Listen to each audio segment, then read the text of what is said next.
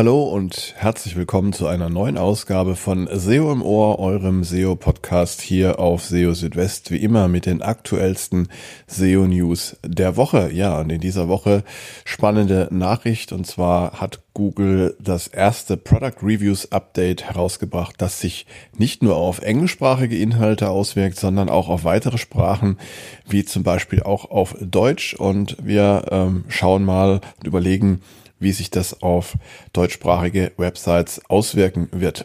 Außerdem gab es zwei interessante Neuerungen für die Google Search Konsole. Einmal eine Überarbeitung des Bereichs Nutzer und Berechtigung, wo man jetzt ähm, über zusätzliche Funktionen verfügt. Was es damit auf sich hat, erkläre ich euch später. Außerdem ist es möglich, jetzt per Bulk Data Export große Datenmengen aus der Google Search Konsole zu exportieren nach Google BigQuery und ähm, damit eben gerade für größere Websites komplette Datensätze zu erhalten, was vorher nicht so ohne weiteres möglich war. Dann schauen wir drauf, wie es das neue Bing schafft, aktuelle Informationen und Ereignisse in den Chat-Antworten zu berücksichtigen und ähm, noch ein kleines ähm, Extra und zwar kann NoIndex in manchen Fällen auch per Redirect übertragen werden. Das ist auch eine, ja, wenn nicht äh, sehr häufig genutzte, aber dennoch interessante Möglichkeit, da äh, ja äh, Vorteile zu erzielen, aber auch Schaden anzurichten. Und ja, genau, also das sind die Themen dieser Ausgabe von SEO im Ohr. Schön, dass ihr dabei seid und dass ihr eingeschaltet habt. Und lasst uns gleich mal loslegen mit dem aktuellen Google Product Reviews Update vom Februar, was jetzt begonnen hat in dieser Woche. Und äh, wie so häufig bei solchen Updates wird äh, der Rollout ungefähr zwei Wochen dauern. Das heißt, innerhalb der nächsten zwei Wochen kann sich da noch einiges verändern.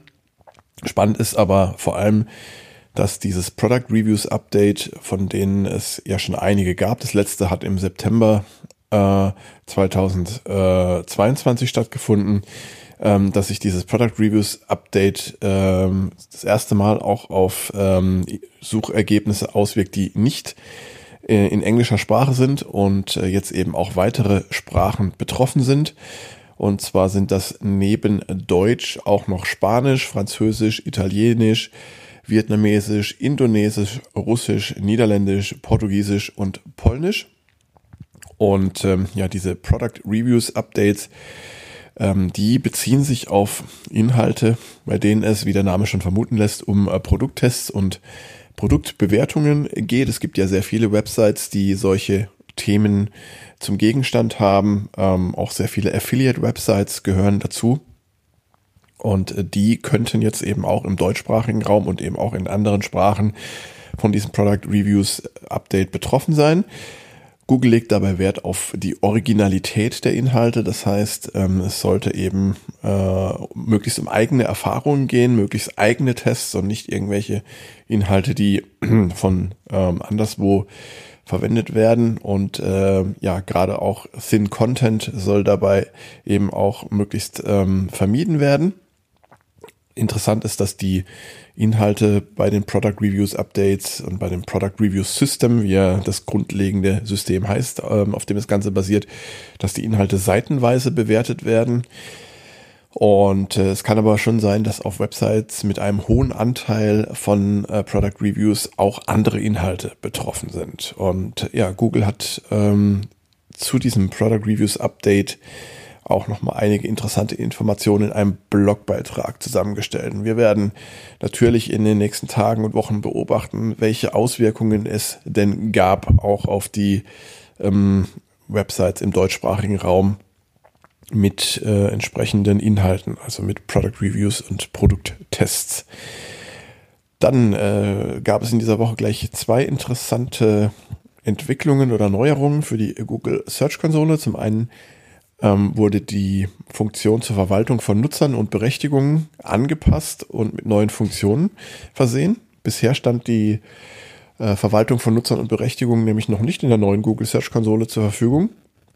Und damit handelt es sich um einen der letzten Bereiche, der noch nicht in die neue Version der Google Search Konsole migriert wurde. Und das hat sich jetzt geändert. Und damit stehen auch gleichzeitig noch ähm, neue Funktionen zur Verfügung. Einmal eine Unterscheidung zwischen verifizierten und abgeleiteten Nutzern, dann eine einfachere und sofortige Entfernung von verifizierten Nutzern, ohne dass deren Berechtigungstoken entfernt werden müssen. Die Möglichkeit, die Berechtigungsebene von abgeleiteten Nutzern zu ändern, und zwar innerhalb von drei Stufen. Einmal Inhaber, dann voller Zugriff und beschränkter Zugriff. Es gibt jetzt außerdem die Möglichkeit, Bestätigungstoken einer Property für alle aktuellen und vorherigen Nutzer zu sehen, insbesondere Token, die von früheren Inhabern übrig geblieben sind. Das ist ganz praktisch. Dann kann man so ein bisschen aufräumen und äh, schauen, wo gibt es da noch ähm, eben Berechtigungstoken, die man gar nicht mehr braucht. Und es gibt auch noch eine Ereignishistorie für die Inhaberschaft. Google weist auf bestehende Best Practices für den Umgang mit Nutzerberechtigungen in der Google Search Konsole hin. Und zwar sollten nur die Berechtigungen eingeräumt werden, die ein Nutzer auch wirklich zum Arbeiten benötigt. Das Ändern der Berechtigungsebene für nicht verifizierte Nutzer ist im Menü weitere Aktionen möglich.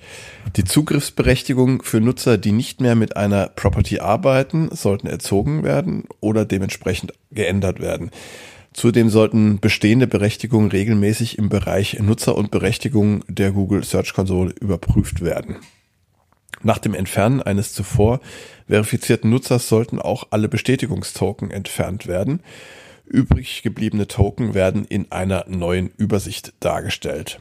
Für den einmaligen Gebrauch können Berichte aus der Google Search Console über den Teilen-Link weitergegeben werden. Das ist also die sicherste Möglichkeit, wenn man nicht zu viele Rechte vergeben will oder wenn man ähm, keine ähm, extra Gastrechte für die Google Search Konsole einräumen möchte. Und äh, ja, das Standard äh, Verifikationstool der Google Search Konsole, das bisher verwendet wurde, ähm, also das eigenständige, das wird im Lauf der kommenden Monate eingestellt, wie Google schreibt. Ja, das ist ähm, die eine Neuerung für die Google Search Konsole und dann gab es auch noch eine andere Neuerung in dieser Woche, die ja wahrscheinlich auch bei einigen ähm, Freude ausgelöst haben dürfte. Und zwar ist es jetzt möglich, aus der Google Search Konsole ähm, große Datenmengen nach Google BigQuery zu exportieren. Und dabei gilt die tägliche Begrenzung der Datensätze nicht. Und zwar können per Bulk Data Export ähm, ja, große Datenmengen aus der Google Search Konsole direkt weiter an Google BigQuery zur weiteren Übertragung, äh, zur weiteren Verarbeitung übertragen werden. Und ähm, enthalten sind sämtliche Daten des Leistungsberichts aus der Google Search Console mit Ausnahme von anonymisierten Suchanfragen, die ähm, aus Gründen zu, äh, der Privatsphäre herausgefiltert werden. Und die ansonsten geltende Begrenzung der täglichen Datensätze greift hier nicht. Und somit ist diese Lösung ideal für große Websites mit sehr vielen täglichen Suchanfragen. Um einen Bulk Data Export aufzusetzen, muss man in der Google Cloud Console ein Cloud-Projekt vorbereiten und die BigQuery API für das Projekt zulassen. Auch eine Freigabe für das jeweilige Konto in der Google Search Console ist erforderlich. In der Google Search Console muss man dann äh, den Zielort für die Exporte festlegen. Dazu gehört auch die Angabe der Projekt-ID aus der Google Cloud und äh, die Verortung des Datensatzes bzw. Dataset Location muss ebenfalls angegeben werden. Das Aufsetzen eines Bulk Data Exports ist nur für die Inhaber der jeweiligen Search Console Properties möglich. Der Rollout dieses Features wird in etwa eine Woche dauern, sodass ähm, aktuell noch nicht alle Nutzer Zugriff haben auf das Tool. Wird aber wahrscheinlich dann in den nächsten Tagen der Fall sein. Nach dem Absenden der Informationen wird zunächst ein Export simuliert. Wenn dieser erfolgreich ist, dann werden die Inhaber der jeweiligen Property per Mail informiert und die Exporte beginnen innerhalb von 48 Stunden. Im Fehlerfall erhält man eine sofortige Mitteilung. Und nach dem Export sind drei verschiedene Tabellen verfügbar. Und äh, Google äh, liefert dazu auch noch Richtlinien und Hilfestellungen, die man nachlesen kann. Diese drei Tabellen sind einmal Search Data Site Impression. Diese Tabelle enthält Daten aggregiert nach Property und umfasst Suchanfragen, Herkunftsländer, Typen und Geräte. In der Tabelle Search Data URL Impression äh, sind Daten aggregiert nach URL enthalten, sodass eine detaillierte Sicht auf Suchanfragen und Rich Results möglich ist. Und in der Tabelle Expert Log äh, wird festgehalten, welche Daten für einen Tag gesichert wurden. Fehlgeschlagene Exporte werden hier nicht verzeichnet. Google liefert zur Unterstützung im Hilfecenter auch noch eine Reihe von Beispielabfragen auf die Tabellen. Also gerade für Inhaber äh, großer äh, Websites ist das eine sehr nützliche Neuerung. Gehen wir mal rüber äh, zum Konkurrenten äh, von Google, von dem ja zurzeit sehr viel die Rede ist, nämlich zu Bing. Und ähm, ja, Bing hat ja mit, mit der Integration des äh, Chats, der auf KI basiert und auf diesem, auf dem Large Language Model GPT, äh, für einige Furore gesorgt, nach wie vor. Und das Spannende ist, dass ähm, in Big, Bings Chat-Antworten ähm, auch aktuelle Informationen und Ereignisse verarbeitet werden, im Gegensatz zu ChatGPT, das ja bisher auf seine Trainingsdaten beschränkt war, die bis etwa Ende des Jahres 2021 reichen. Da, bei Bing ist das eben anders, da können in den Chat-Antworten auch aktuelle Informationen verarbeitet werden. Und wie das äh, funktioniert und wie das äh, möglich ist, äh, hat Bing jetzt beschrieben. Und zwar gibt es dazu eine Technologie mit dem Namen Prometheus. Prometheus ähm, stammt aus der griechischen Mythologie und ähm, in diesem Zusammenhang ist äh, Prometheus bekannt als derjenige, der den Menschen das Feuer gebracht hat und dafür dann äh, ja äh, hart bestraft wurde. Im äh, Kontext mit Bing ähm, sorgt Prometheus dafür, dass eben die aktuellen Inhalte aus dem Bing-Index und das Large Language Model des Chats zusammengeführt werden. Äh, Prometheus ist ein KI-Modell, das äh, die Informationen aus dem Bing-Index mit den Sprachfähigkeiten des aktuellen GPT-Modells kombiniert, auf dem der Bing-Chat basiert. Und äh, Bing äh, setzt Prometheus ein, ähm, um eben auch die Stärken des Bing-Index in den Chat-Antworten ähm, zum Tragen zu bringen. Und mit Hilfe von Prometheus werden äh, erstmal einige interne Suchanfragen erzeugt, die dann iterativ durch eine Komponente mit dem Namen Bing Orchestrator laufen. Und das Ziel dieses Vorgangs besteht darin, eine möglichst genaue und gehaltvolle Antwort im Chat zu erzeugen, die die Frage des Nutzers im gegebenen äh, Kontext dann auch beantwortet. Das alles passiert innerhalb von Millisekunden und ja, die sich daraus ergebende Antwort ist dann eben die Chat-Antwort. Die kritische Aufgabe, die Prometheus dabei zukommt, ist die Auswahl der richtigen internen Suchanfragen und die Nutzung der Bing-Suchergebnisse. Relevante und aktuelle Informationen werden dabei dem Modell zugeführt, sodass auch aktuelle Fragen beantwortet und Ungenauigkeiten reduziert werden können. Und diese Methode wird auch Grounding genannt. Anders formuliert, das Modell beurteilt die vom Bing Index gelieferten Daten und wird somit von diesen Daten über den Bing Orchestrator sozusagen geerdet. So könnte man äh, grounded dann auch übersetzen. Im letzten Schritt fügt Prometheus der Antwort noch relevante Suchergebnisse hinzu, wie zum Beispiel Wetter, Aktienkurse, Sportergebnisse oder Nachrichten, je nachdem, was gerade gefragt wird. Dadurch wird die Chat-Antwort aufgewertet und für die Nutzer attraktiver. Und Prometheus kann außerdem Links in die einzelnen Sätze der Chat-Antwort einfügen, damit die Nutzer einfach auf die verwendeten Quellen zugreifen können.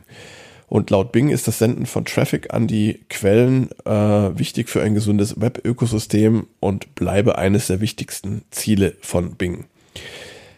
Weitere Verbesserungen sind geplant. So soll zum Beispiel die Menge der Daten, die zum Grounding verwendet werden, zukünftig auf das Vierfache gesteigert werden, um die Genauigkeit der Chat-Antworten weiter zu verbessern.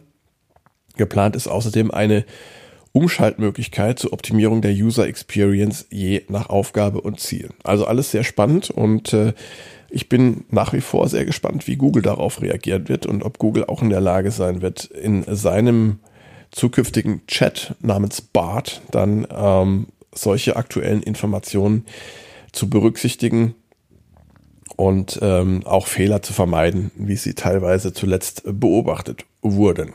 Ja, und dann noch eine interessante Info zum Schluss und zwar kann NoIndex in manchen Fällen per Redirect auf andere Seiten übertragen werden. Das ist wohl ein eher ungewöhnlicher Vorgang, aber es ist möglich. Also grundsätzlich kann, äh, und das hat Gary äh, Ilias auf Mastodon jetzt erklärt, ein äh, No-Index per Redirect äh, von einer Seite auf die andere übertragen werden.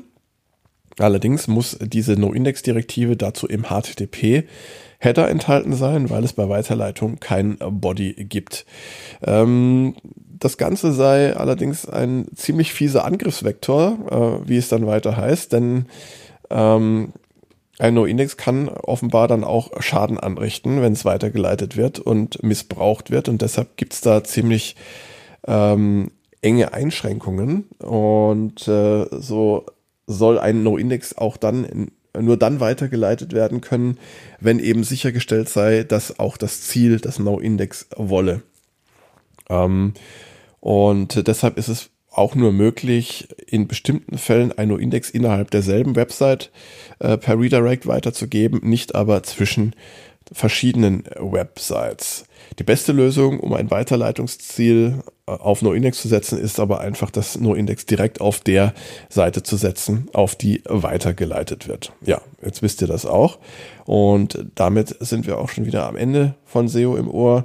Schön, dass ihr bis jetzt durchgehalten habt, dass ihr euch alles angehört habt. Ähm, und an dieser Stelle auch wieder mein Hinweis an euch, wenn ihr Fragen oder Änderungswünsche habt, Kritik äußern wollt ähm, oder auch Themen habt, die ihr gerne besprochen haben wollt hier bei SEO im Ohr, dann meldet euch gerne bei mir und schreibt mir eine kurze E-Mail an info.seo-südwest.de. Ihr habt aber auch die Möglichkeit, mich über die verschiedenen sozialen Medien zu erreichen. Ähm, das alles findet ihr auf SEO Südwest. Und ja, die nächste Ausgabe von SEO im Ohr gibt es dann in etwa einer Woche. Und bis dahin halte ich euch hier auf SEO Südwest auf dem Laufenden täglich mit den aktuellsten SEO News. Euch erstmal eine gute Zeit. Bis dahin, ciao, ciao, euer Christian.